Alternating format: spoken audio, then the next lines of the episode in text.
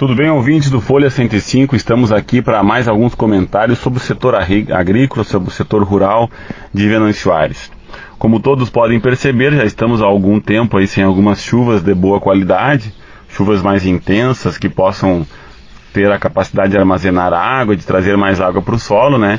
Isso gera alguns problemas, principalmente nas lavouras. A gente percebe que as lavouras já estão sentindo, né? A lavoura de milho plantada no cedo, por exemplo, já estão sentindo. Muitas delas estão em fase de reprodução, no, no período reprodutivo da, do milho, estão sentindo essa falta de umidade. Também as lavouras de soja, as lavouras normais de verão, que estão sendo plantadas, né? Os produtores estão plantando elas no, no momento sem muita umidade no solo. E aí as pastagens também do pessoal que trabalha com gado de leite, gado de corte também vem sentindo isso e acaba prejudicando aí o desenvolvimento e o andamento das atividades agropecuárias.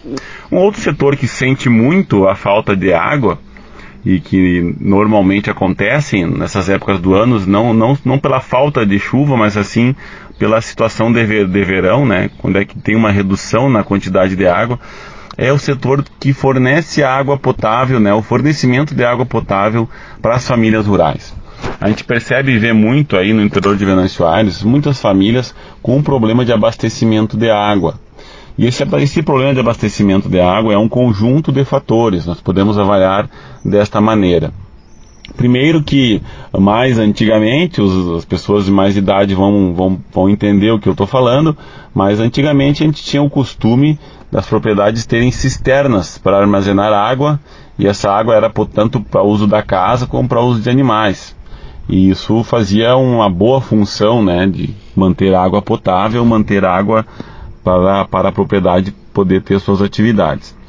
Hoje, né, atualmente não se tem mais muito esse costume, as famílias constroem suas moradas e suas residências e não tem o costume de, de construir suas cisternas para armazenar água da chuva.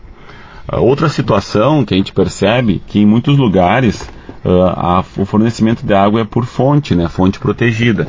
E muitas fontes, fontes utilizadas para fornecimento de água para os agricultores, elas não têm um cuidado adequado, um cuidado especial, né?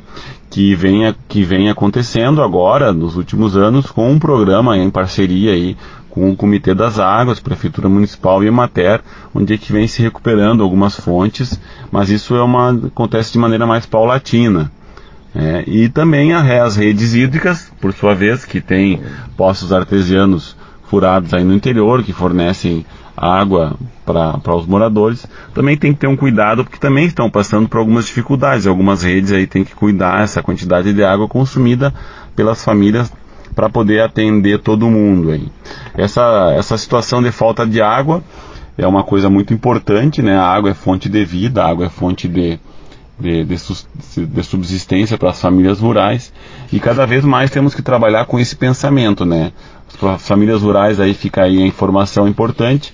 Uh, todo ano, se vem acontecendo isso, precisamos trabalhar fortemente numa, na solução desse problema para solucionar essa dificuldade nas, na casa das famílias rurais, de maneira que seja uma fonte protegida, uma cisterna que armazene água, para nós poder termos, ter água em, em condições para as famílias rurais poder uh, consumir e tratar e dar para seus animais também.